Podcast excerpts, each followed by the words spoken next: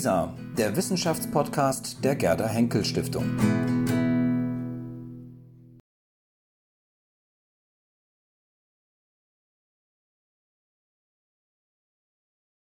Wir setzen unsere Diskussion über Maß und Schönheit, Maß und Störung äh, fort, indem ich ganz kurz äh, Winfried Menninghaus vorstelle. Äh, Winfried Menning, Menninghaus äh, hat äh, lange an der Freien Universität im berühmten äh, Peter-Sondi-Institut gearbeitet, bevor er 2013 der Gründungsdirektor des Max-Planck-Instituts für empirische Ästhetik in Frankfurt wurde, wo er heute der Direktor ist für den sprachlich-literarischen Teil. Und deswegen sind wir natürlich besonders gespannt, äh, wie er dieses Thema von Maß und Schönheit, Maß und Störung uns präsentieren wird. Äh, Winfried Menglinghaus kam von der Antike her. Das passt gut zu der Tradition, in der wir gewissermaßen alle stehen.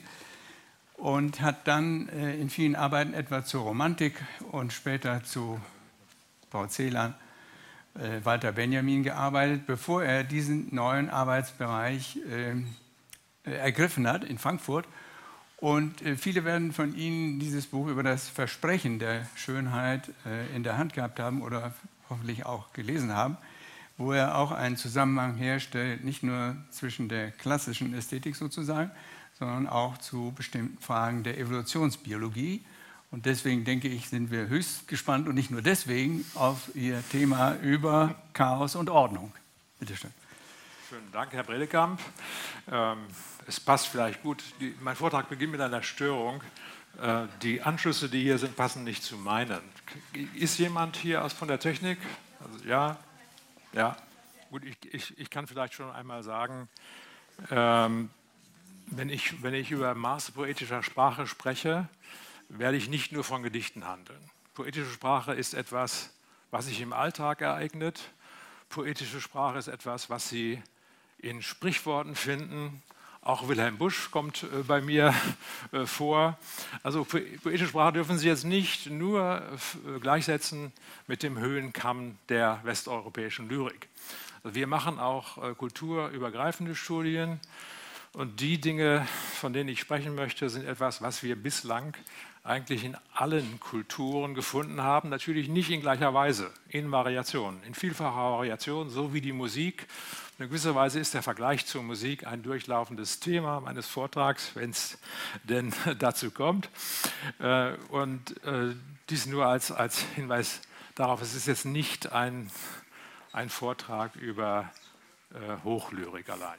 Ja, in der Sprache, in der Sprachästhetik äh, gibt es im Unterschied zur visuellen Ästhetik und äh, zur Musik vor dem 20. Jahrhundert überhaupt keine Maßästhetik. Also das, was, was wir aktuell machen, ist, wenn man so will, das, was äh, es gar nicht vorher gab. Und da sind wir jetzt Avantgarde in, in der Entwicklung von Maßen für ästhetische Qualitäten äh, der Sprache.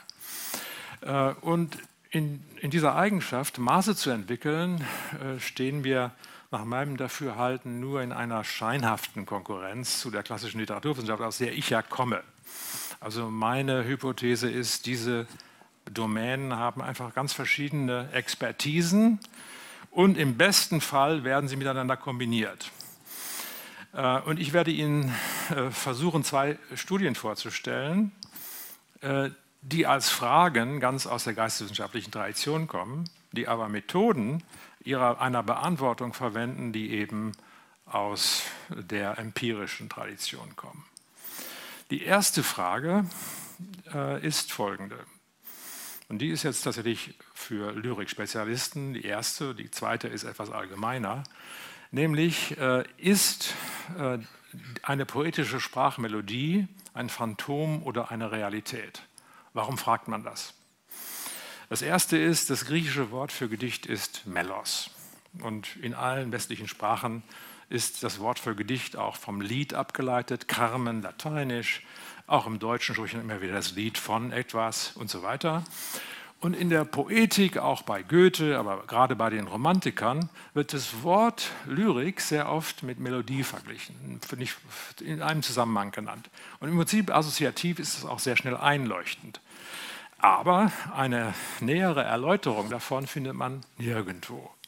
Die Literaturwissenschaft nun hat allein Metren und Rhythmen untersucht, aber keine Melodien. Mit anderen Worten, es gibt da einen, einen Zusammenhang in der Tradition, der aber keine äh, Erklärung gefunden hat oder der nie untersucht worden ist. Und nun muss man sich zunächst mal klar machen, es ist sehr unwahrscheinlich, dass Gedichte über den Verlauf von Strophen überall dieselbe musikalische Sprachmelodie haben. Denn Tonhöhe, Tondauerwerte von Worten und Sätzen hängen ab von vielen, vielen Dingen, also von den Phonemen, die verwendet werden, von Worten, Wortbetonungen, ganz stark auch von der jeweiligen Syntax und natürlich auch von der Prosodie des Sprechers. Mit anderen Worten, es ist eigentlich sehr unwahrscheinlich im normalen Sprechen, dass sich über größere Zeithorizonte hinweg ähnliche Tonhöhenkonturen herstellen sollten. Umso mehr allerdings wäre es interessant und ein Ausweis der Kunstfertigkeit des Dichters, wenn man so etwas tatsächlich finden sollte, was gewissermaßen in der Sprache, im Wort vom Melos, immer schon gedacht worden ist. Nun, was haben wir gemacht? Äh, wir haben tatsächlich äh, gedichtspezifische Melodiekonturen buchstäblich gemessen. Typischerweise mit Mitteln der Phonetik einerseits, der Musikwissenschaft andererseits. Das heißt, wir haben 40 Gedichte aus der Zeit von 1750 bis 1950 einsprechen lassen. Und zwar von einem professionellen Sprecher, zehn Laiensprechern und zwei automatischen Text-to-Speech-Programmen, die im Mac eingebaut sind. Und das heißt, wir wollten sehen, gibt es in, in diesen insgesamt, sind das dann 13 Einsprechungen, gibt es da vielleicht wirklich konvergierende Melodiekonturen? Nun, und um die Sensitivität unseres Maßes für kleine Änderungen von Wortfolge und Wortlaut der Gedichte zu testen, äh, haben wir alle diese 13 Sprecher auch Modifikationen, experimentelle Modifikationen der Gedichte einsprechen lassen. Ich gebe Ihnen ein Beispiel. Josef von Eichendorffs Gedicht Wehmut. Sie sehen hier zwei Versionen. Äh, das, die modifizierte Version E ist die stärkste modifizierte. Dazwischen sind jeweils immer nur eine äh, äh, Versionen, die immer nur eine Änderung zeigen. Ich äh, lese einmal die beiden Verse vor. Ich kann wohl manchmal singen, wird er ersetzt durch Ich kann wohl zuweilen singen. Ist jetzt, was da fehlt, äh, äh, klanglich ist das an, manchmal, die A-Assonanz verschwindet dabei. Aber es ist auch das Metrum noch gewahrt. Dann, als ob ich fröhlich sei, wird ersetzt durch, als wäre ich fröhlich. Ist jetzt nicht falsch äh, wie Sie sehen. Und, äh, und natürlich geht auf diese Weise auch der Reim mit frei verloren. Doch heimlich Tränen dringen wird ersetzt durch aber heimlich die Tränen kommen. Ich komme darauf später noch zurück. Äh, ist, also, und dann, da wird das Herz mir frei, da wird das Herz mir frei, ändert sich nicht. Achso, da wird mir das Herz frei. Da wird das Herz mir frei, natürlich, also das der, ändert sich in der Umstellung, nicht im Verbalbestand, die anderen auch im verbalen Bestand. So, jetzt was haben wir gemacht? Wir haben eine Extraktion der Tonhöhen und Tondauer äh, Dauern durchgeführt über die ganzen äh, Einsprechungen hinweg. Die technischen De Details nenne ich mal nicht. Es gibt da in der Phonetik Konventionen, wie man also die Waveform des Schalls in eine musikalische Notation überführen kann. Die haben unsere Phonetiker angewendet. Und wir haben dann die musikalischen Transkriptionen analysiert. Das heißt, wir haben sie analysiert für den Grad der Ähnlichkeit der Tonhöhen und Tondauerverläufe über die einzelnen Strophen eines Gedichts hinweg. Das klingt jetzt so leicht. Ich kann Ihnen sagen, wir haben dafür sehr viel Zeit gebraucht. Vor allen Dingen war es sehr schwer, sich klarzumachen, was nehmen wir denn für ein Maß. Am Ende haben wir ein dafür eigentlich sehr geeignetes, aber uns nicht so schnell bekanntes sogenanntes Autokorrelationsmaß verwendet. Ein Autokorrelationsmaß misst die äh, Tonhöhe von Silbe 1, Strophe 1, Silbe 1, Strophe 2, Silbe 1, Strophe 3 und, vergliss, und geht das über die ganze Zeit. Dann Silbe 2, Silbe 3, Silbe 4, vergleicht also immer die Silben in der gleichen Position der Strophen auf ihre jeweiligen Tonhöhen und Tondauerwerte und kann auf diese Weise berechnen, wie ähnlich sich der, der melodische Kontur verhält. Und dieses Maß wird auch vielfach für eine primäre Detektion von melodischen Eigenschaften in Musikforschungen verwendet. Nun, was, was Sie jetzt hier sehen, ist, dass sich das statistische Maß für die Rekurrenz der Tonhöhenverläufe, dass sich das sehr, sehr stark affizieren lässt durch Textmodifikationen. Also es geht stark abwärts in allen. Das ist der professionelle Sprecher. Das sind automatische Konversionen mit einer weiblichen und männlichen Stimme. Stimme. Und Sie sehen hier unten sind die Versionen A, B, C, D, E. Sie haben eben E gesehen und A dazwischen. Die sind auch alle schon äh, so, dass das Maß reagiert. Das zeigt erstmal nur, das Maß reagiert tatsächlich auf kleinste Änderungen, aber vor allen Dingen zeigt es, diese Änderungen sind über Sprecher hinweg konvergent. Hier zum Beispiel haben wir nur A und E noch von den zehn Leinsprechern einsprechen lassen. Das ist das, was Sie hier auch als A und E haben. Aber der Haupteffekt ist wirklich, es ist einfach äh, ein konvergenter Haupteffekt. Wichtig ist nun auch, dass wir ohne Betrachtung von Modifikationen, wenn wir nur die Gedichte selbst betrachten, finden wir eine signifikante Korrelation des statistischen Melodiemaßes das hier auf der X-Achse abgetragen ist. Das also, wie gesagt, ist der Autokorrelationswert von Tonhöhen und Tondauern über die Zeit mit der subjektiven Bewertung. Wir haben dann die Leser gefragt, wie melodisch klingt für Sie das Gedicht? Und da kriegen Sie eine Bewertung und die ist erstaunlich äh, ähm, aufschlussreich für diese Zwecke. Und Sie sehen hier also eine Korrelation, eine lineare äh, Korrelation eines objektiven Melodiemaßes mit der subjektiven Wahrnehmung von Melodie. Das ist eine, sagen wir mal, nicht super starke, aber wenn Sie hier oben diesen, diesen Bezirk betrachten, da ist es schon dann eine super starke Korrelation. In jedem Fall ist es eine statistisch signifikante Korrelation. Ich fasse die Resultate zusammen. Erstens der Grad der Ähnlichkeit, mit dem sich Tonhöhen und Tondauerverläufe über die Strophen eines Gedichts hinweg wiederholen ist hochgradig abhängig, sehr sensitiv für die ganz besondere Wahl und Komposition der Worte durch den Dichter. Minimale Veränderungen lassen den Wortlaut für Sie auf den ersten Blick ganz ähnlich erscheinen, aber das Melodische macht also einen tiefen Absturz. Ist das, was man erwarten würde. Wenn die Dichter wählen die Worte ja ganz genauso. Also man kann sagen, also das ist schon erstaunlich, wie, wie wahr das ist, dass die Dichter die, äh, einen ganz besonderen Sinn dafür haben, Klangqualitäten zu erzeugen.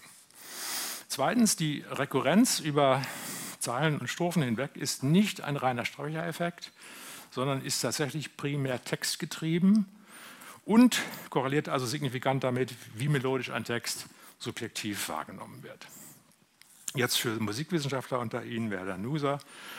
Wir haben unsere Musikabteilung dann mit der musikalischen Analyse befasst und die haben dann gesagt, hm, musikalische Harmonien können wir eigentlich nicht finden gibt es nicht in den melodischen Notationen.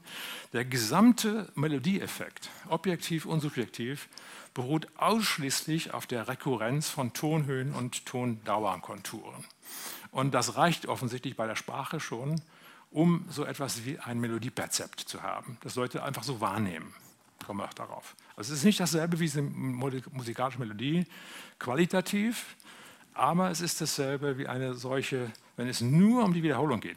Und das ist so eine, eine Erkenntnis der Kognitionspsychologie, die sehr robust ist. Wir Menschen sind Spezialisten für statistisches Lernen. Das heißt, ohne es zu merken, kriegen wir Regularitäten mit, absorben, absorbieren die einfach so. Und das machen hier auch sogar Laien, die sonst nicht Gedichte lesen. Wenn man die fragt, wie melodisch klingt das Gedicht, korreliert das, was sie sagen, mit diesem komplizierten Maß, das wir angewendet haben. Schließlich um das Thema Schön hier auch noch abzubilden, haben wir äh, eine ganze Batterie von Bewertungen ein, einhol, eingeholt. Und dabei stellt sich heraus, dass die Bewertung für die, auf der Skala für melodisch eben ein, einen, einen Faktor bildet, zu dem, zu, zu dem auch äh, die Begriffe schön und poetisch gehören. Das heißt, wie melodisch ein Gedicht ist, korreliert sehr hoch damit, wie poetisch oder wie schön es ist. Und ich sollte sagen, was wir jetzt hier gemessen haben, hat überhaupt nichts von einer Norm. Also wir messen hier nur gewissermaßen Spielräume von Rekurrenzen. Und äh, in diesem Fall ist Messen nicht Normen, normieren, sondern einfach nur etwas überhaupt zeigen, was es gibt, wovon, wenn man so will, die Autoren immer überzeugt waren, was sie in ihrer Sprache äh, ausgedrückt haben, aber was nicht bisher literaturwissenschaftlich äh, äh, erkannt worden ist. Wir haben dann nach diesen Analysen den Mut gefasst, uns zu fragen, könnte es vielleicht sein, dass Komponisten das auch spüren und ihre Wahl der zu vertonenden Gedichte davon abhängig machen. Und ich kann Ihnen sagen, das war, das war jetzt nicht meine Idee, sondern wow, eine super coole Idee, sage ich deshalb, weil es nicht meine Idee war. Und der wissenschaftliche Mitarbeiter, der diese Idee hatte, hat dann wirklich gesucht, wie viele von diesen Gedichten sind vertont worden. Immerhin 20 oder 22. Und es stellt sich heraus, dass Komponisten bevorzugt solche Gedichte vertont haben, die schon rein sprachlich einen hohen durchschnittlichen Autorelationswert haben für Tonhöhenwerte über alle Strophen hinweg. Also fasse zusammen. Äh, nach diesen Daten, glaube ich, können wir sagen, poetische Sprachmelodie ist keine Metapher und ist kein Phantom der Romantiker. Sie ist sprecherunabhängig, Sie kann gemessen werden als der Autokorrelationswert von Zeitreihen, von Tonhöhen, Tondauerwerten über alle Strophen eines Gedichts hinweg. Sie sagt voraus, wie melodisch, wie schön ein Gedicht subjektiv empfunden wird und sogar auch, wie wahrscheinlich es ist, dass es vertont wurde. Und weil das schon fast zu schön ist für mich als Literaturwissenschaftler, ist es natürlich ein Wunschresultat. Haben wir es inzwischen repliziert und konnten den gleichen Befund wiederholen. In einer zweiten Studie, in der wir nicht Einsprechungen im Labor benutzt haben, sondern in der wir Live-Sprecher in einem Aufführungsraum hatten und dann entsprechende Daten und Ratings geholt haben. So, jetzt mein zweiter äh, äh, Block, der jetzt weniger speziell auf Lyrik äh, bezogen ist. Es gibt eine große Projektlinie, in, dem, in, äh, in der wir integrierte Maße entwickeln, die eine Vielzahl einzelner ästhetisch relevanter Sprachmerkmale zusammenfassen sollen. Das nennt man sozusagen Faktorisierung. Das ist ein dorniges, schwieriges Unternehmen und ich versuche mal äh, ein bisschen davon zu erzählen, worum es geht. Nun, die antike Rhetorik Aristoteles bis Quintilian ist für mich, hat für mich immer noch Bibelstatus. Es gibt ganz einfach nichts, was die nicht sozusagen benannt haben. Es ist einfach phänomenal. Und es gibt weltweit keine andere Rhetorik. Gucken Sie nach Asien, die Leute verwenden die Begriffe aus Aristoteles und Quintilian. Sozusagen. Es gibt nur einen sehr, sehr geringen Fortschritt. Und, und, deshalb, wie gesagt, also das ist eine Art von, hat Bibelstatus. Herr Lausberg, der, das Handbuch ebenfalls. Nun, aber äh, es gibt bestimmte Dinge, die darin nicht enthalten sind, die man aber braucht für empirische Forschung. Also die antike Rhetorik hat eben so eine kaum überschaubare Vielfalt von einzelnen Merkmalen identifiziert.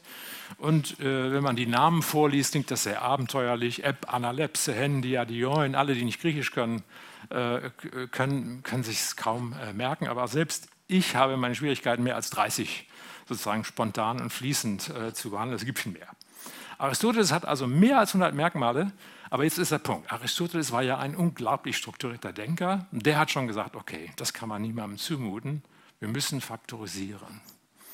Und er hat eben dann, äh, ja, wie so ein Protostrukturalist, hat er gesagt, alle diese 100 Merkmale kann ich vier mentalen Operationen zuordnen, welche der Erzeugung der rhetorischen Figur unterliegen.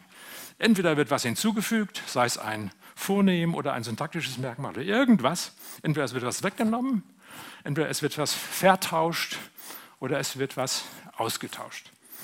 Das sind jetzt die lateinischen Ausdrücke dafür, die seitdem zum Kanon der Rhetorik gehört. Und diese Taxonomie ist bis heute State of the Art in der Rhetorik. Da, da ist auch ganz schwer darüber hinauszukommen. Aber hat äh, leider einige gravierende Merkmale, nämlich die Zuordnung aller poetischen Sprachmerkmale zu diesen vier Operationen identifiziert allein den Modus ihrer Herstellung, sagt aber nichts über ihre ästhetische Wirkung vorher. Zum Beispiel kann Metrumkonformität gleichermaßen durch Weglassung oder Hinzufügung einer Silbe oder auch durch Umstellung von Worten erreicht werden. Das heißt, ganz verschiedene Operationen können demselben Zweck dienen. Die Taxonomie äh, von Aristoteles bis heute, die wird bis heute noch in der neuen Rhetorik verwendet, taugt deshalb nicht dazu, aus der Vielfalt der Merkmale Faktoren zu abstrahieren, die einerseits objektive Textmerkmale haben, diese aber mit Wirkungen korrelieren. Ohne dass sie vorhersagen können, was das bewirkt, ist es keine Ästhetik. Gut, und da haben wir lange dran geknabbert und nach einiger Zeit äh, stellte sich dann langsam eine gewisse Lösung heraus. Und ich werde versuchen, jetzt diese so ein bisschen post hoc in wenigen Zügen zu präsentieren.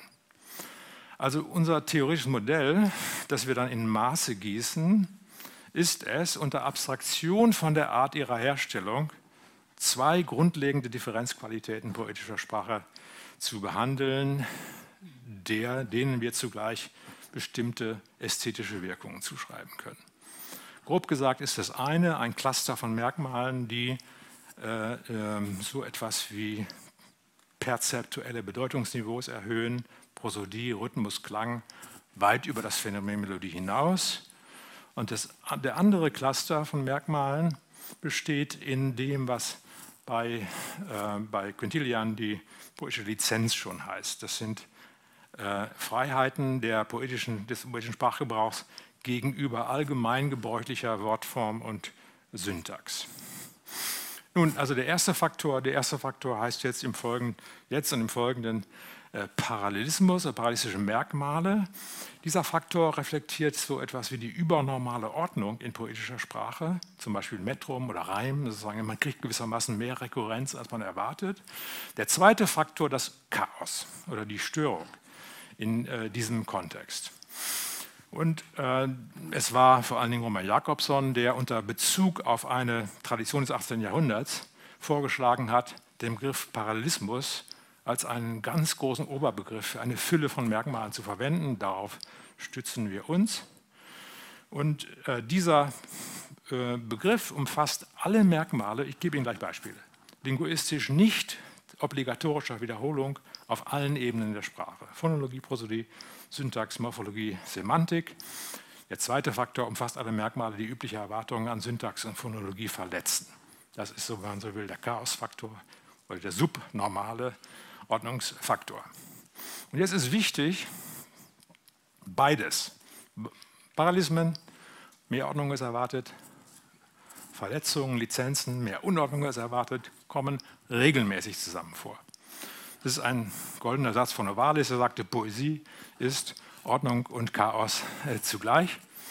Ich gebe Ihnen dafür jetzt vier Beispiele, nur damit Sie das Folgende auch besser nachvollziehen können. Ganz bekannter Spruch, Cäsar Veni Vidi Vici, ist äh, extrem prägnant. Sie sehen ja auch sofort, Anlaut äh, ist gleich, Endung ist gleich, Tempus ist gleich, Flexionsform ist gleich. Veni Vidi Vici ist sozusagen der, also ein Paralysmus pur. Aber es ist zugleich auch ein hochgradig gestörter Satz. Man kann nicht sagen, ich, ich kam, ich sah, ich siegte. Man muss schon irgendwie sagen, ich kam woher, wo oder wohin. Ich sah was und ich siegte, ich besiegte was. Das heißt, hier haben Sie also sozusagen ein ganz klares Beispiel dafür, äh, wie diese, diese prägnante Rekurrenz einhergeht mit einer Verletzung von äh, sprachlichen Konventionen. Auf eine, auf eine, andere Weise ist es also auch in fast allen Sprichworten zu finden. Ich habe jetzt nur ein ganz banales Ende gut, alles gut. Ist gar nicht so trivial. Erstens, eigentlich kann man einen Satz der deutschen Sprache nicht mit dem Wort Ende anfangen. Versuchen Sie es mal. Es müsste immer heißen, ein Ende, das Ende oder irgendwas. Man kann nicht einfach sagen Ende. Jetzt nehmen wir mal an, Sie haben es trotzdem gemacht, was schon mal der praktische Fehler ist und Sie überlegen jetzt, wie kann ich einen Satz fortsetzen? Wenn ich jetzt hier hunderte von Leuten frage, würde keiner sagen gut, weil es müsste erstmal ein Verb folgen. Ja, das müsste irgendwas, ein Ende ist nah oder was auch immer, Ende ist Anfang oder, oder was auch immer. Und der Punkt ist eben, das ist das, was in der, äh, jetzt in der Artificial Intelligence und in der Computerlinguistik eben die Transition Probability heißt. Das heißt, äh, es, ist, es gibt eine extrem geringe Transit Übergangswahrscheinlichkeit von Wort 1 zu Wort 2. Und also, dasselbe gilt für alles. Alles, setzen Sie den Satz, der beginnt mit alles fort, keiner würde sagen gut. Also das heißt, was wir hier haben, ist eine extrem prägnante phonologische Form, die dem Kritikus, einem, einem, einem rhythmischen Muster, zwei betonte Silben, eine unbetonte in der Mitte, Ende gut, alles gut. Ist sehr stark im Deutschen verankert, wird auch sehr oft für sehr erfolgreiche Werbung verwendet. Äh, und Sie haben also hier eine hochprägnante Form und Sie haben aber gleichzeitig im Untergrund dieser hochprägnanten Form rumort sozusagen das, das Chaos, die Störung, die extrem geringe Übergangswahrscheinlichkeit, äh, die darin zu spüren ist. Und ich sage jetzt nur noch zu dem heimlich, äh, Entschuldigung, zu dem Gedicht ein, äh, ein Hinweis auf die Störung. Sie sehen hier, das, das klingt ja erstmal wunderbar melodisch, es ist gereimt, es ist metrisch, aber es gibt auch viele Probleme mit der Übergangswahrscheinlichkeit. Zum Beispiel der Satz, doch heimlich Tränen dringen. Würde man nicht sagen. Es würde heißen, doch heimlich kommen mir Tränen oder wo dringen woher, wohin. Doch heimlich Tränen dringen ist natürlich viel expressiver. Aber es hat auch wiederum äh, diese besondere Eigenschaft, im Prinzip Übergangswahrscheinlichkeiten, die typisch sind für deutsche Sprache, zu zerstören. Und, und das Besondere ist, eine solche Attacke auf die Übergangswahrscheinlichkeit können wir bei Ihnen im Gehirn nachweisen. Ganz genau. Das ist jetzt also kein Phantom. Man kann die sehr genau 400 Millisekunden, nachdem Sie das Wort gelesen haben, zeigen Sie eine typische Reaktion, die Sie nicht zeigen bei einem anderen Satz. Also es ist ein super gut äh, analysierbares und vor allen Dingen messbares Phänomen. So, jetzt hier noch ein, eine kleine nette Übung. Das ist jetzt äh, der Versuch, aus, ähm, aus der Hyperordnung, Hyperchaos, eine orthogonale Variation von Variablen zu machen. In diesem Fall äh, die Sätze, ich lese sie einmal so vor.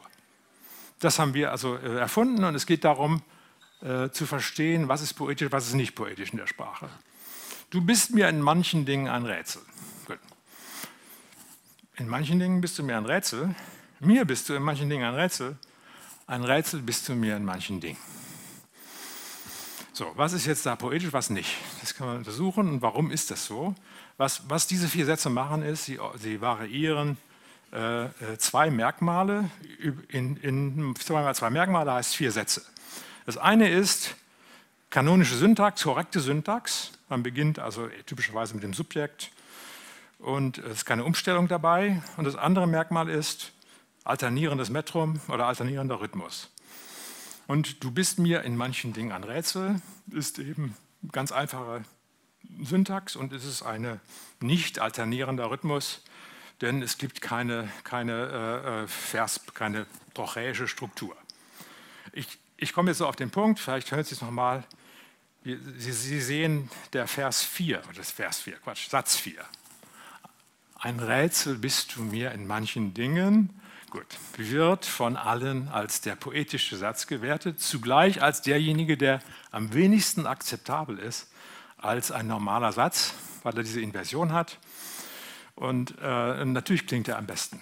Der klingt so gut, dass ich, dass ich irgendwann schon dachte, Mensch, den habe ich doch irgendwo aus dem Gedicht.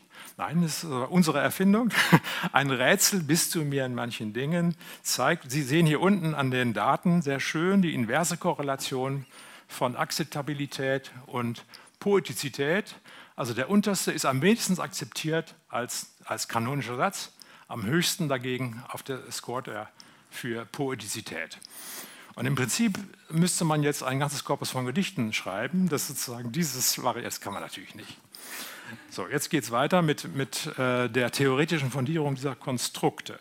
Also, was ist das überhaupt? Paralystische Merkmale. Nun, Sie fügen der normalen Sprache eben vielfältige Dimensionen perzeptueller Ordnung, Verdichtung und Anreicherung hinzu.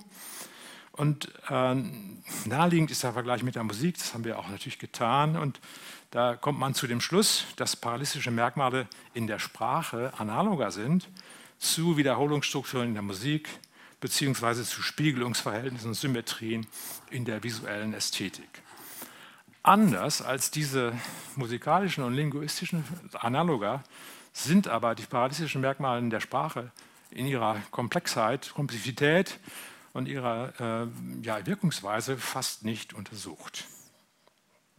Gut, zweiter Punkt. Ähm, wir haben einen neuen theoretischen Bezugspunkt gefunden. Das war jetzt nicht so schwer, den zu finden, weil er überall diskutiert wird. Das ist das Modell des Predictive Coding. Dieses Modell besagt, dass alles Sehen, alles Wahrnehmen und Fühlen nicht einfach nur Sehen, Wahrnehmen und Fühlen ist von etwas, was es gibt, sondern zugleich Erwartung und Vorhersage zukünftiger Veränderungen.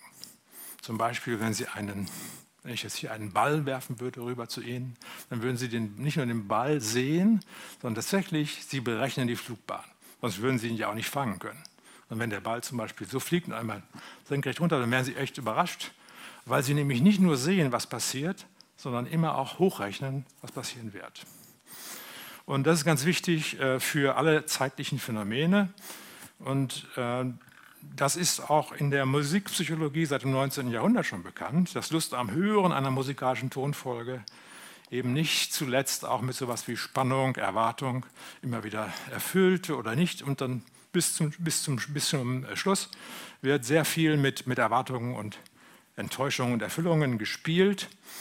Neuere Versionen dieses, dieses Ansatzes von Meyer und von Huron, 2011 Sweet Anticipation, sind inzwischen auch durch viele empirische Studien gut äh, bestätigt. Und jetzt hat inzwischen auch dieser Gedanke in Forschungen zum Lesen eine gewisse Bedeutung gewonnen. Ähm, ich gehe jetzt mal nicht in die Details dieser Studien, um noch zu den Punkten zu kommen, die mir jetzt hier wirklich wichtig sind.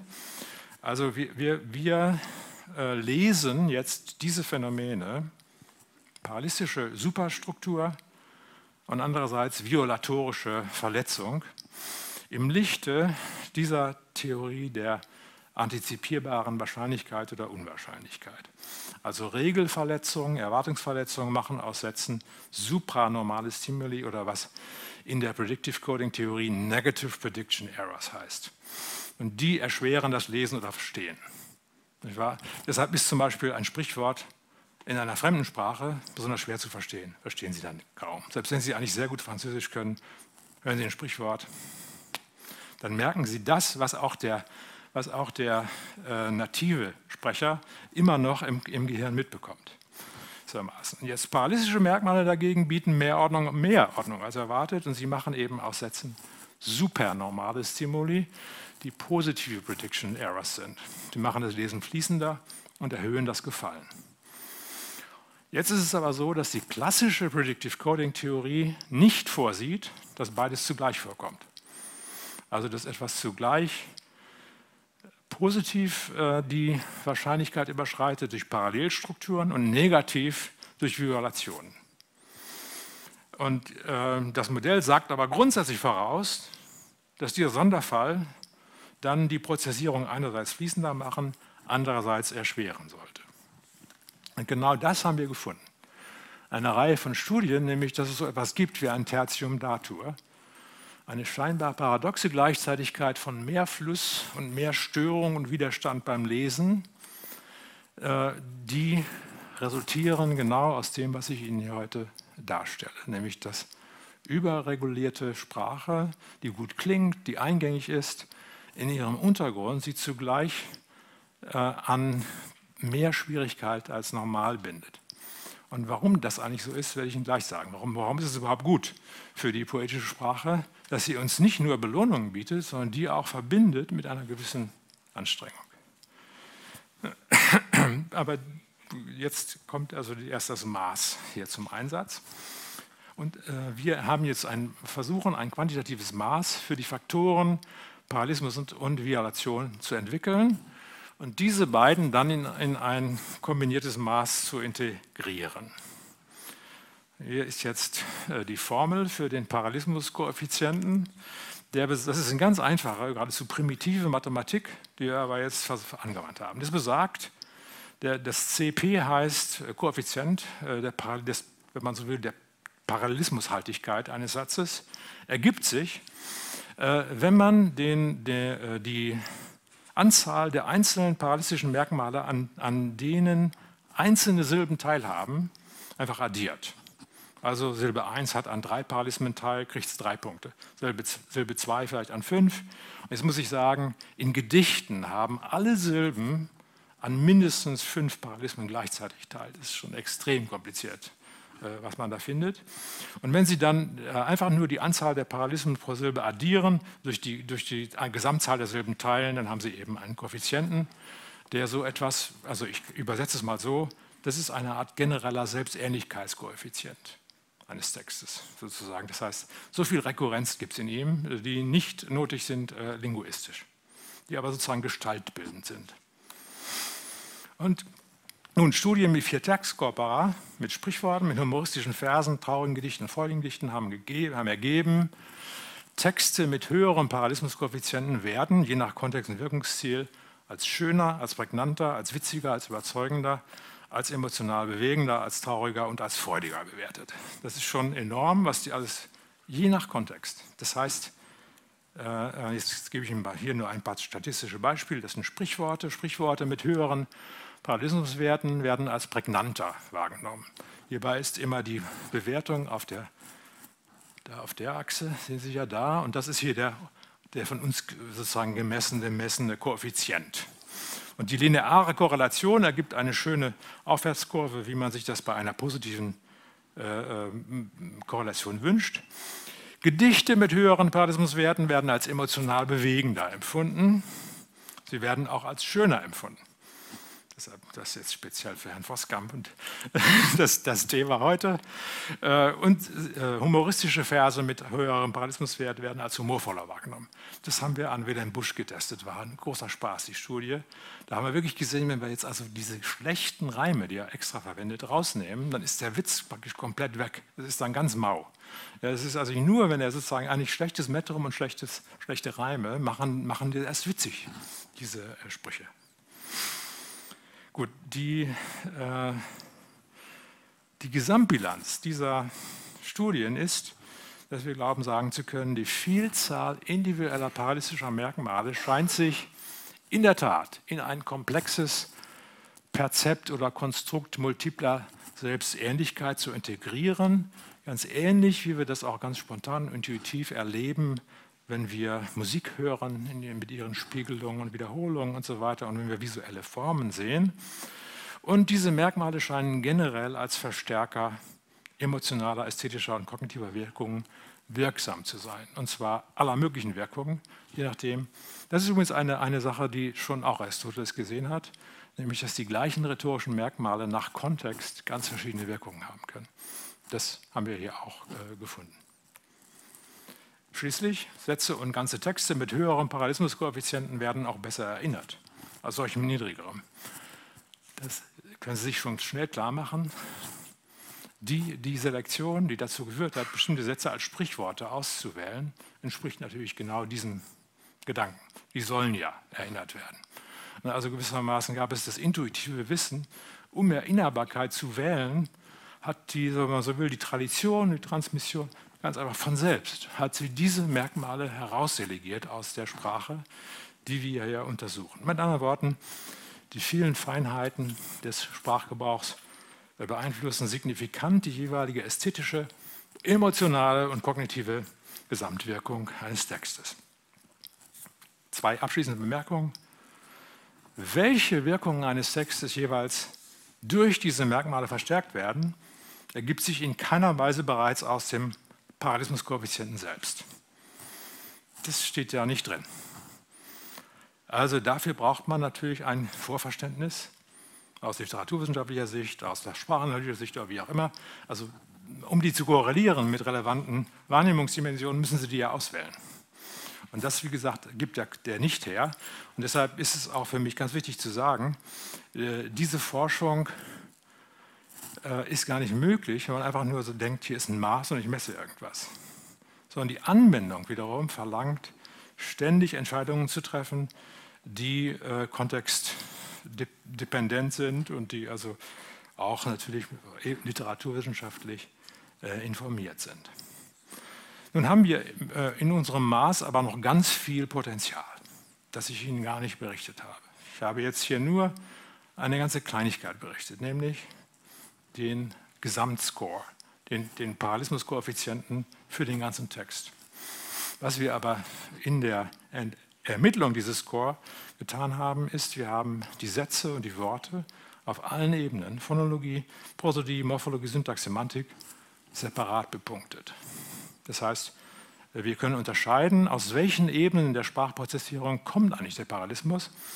Und auf diese Weise können wir auch Autorenstile unterscheiden, wir können Epochenstile unterscheiden, wir können also eine ganze Menge auch historische und kulturelle Unterscheidungen treffen, denn wir gehen davon aus, dass selbst wenn der Gesamtscore gleich ist für parallelistische Struktur, die Verteilung über die verschiedenen Ebenen der Sprache und die Kombination der Merkmale ganz verschieden sein kann. Das heißt, dies ist auch ein Tool, äh, das dafür geeignet ist, in relativ hoher Granularität kulturelle Stile, einzelne Autorenstile äh, sehr distinkt zu charakterisieren und hypothetisch mit bestimmten äh, Zielen der Wirkung zu ähm, kombinieren. Gut, das ist jetzt ein Ausblick. Ähm, ich habe jetzt auch gar nichts gesagt über den Wert der Violationsmaße hier. Das wusste ich, dass ich das nicht kann. Wir sind auch noch nicht so weit. Ich bedanke mich für Ihre Aufmerksamkeit und bedanke mich bei den Mitwirkenden der Studien in Frankfurt. Vielen Dank.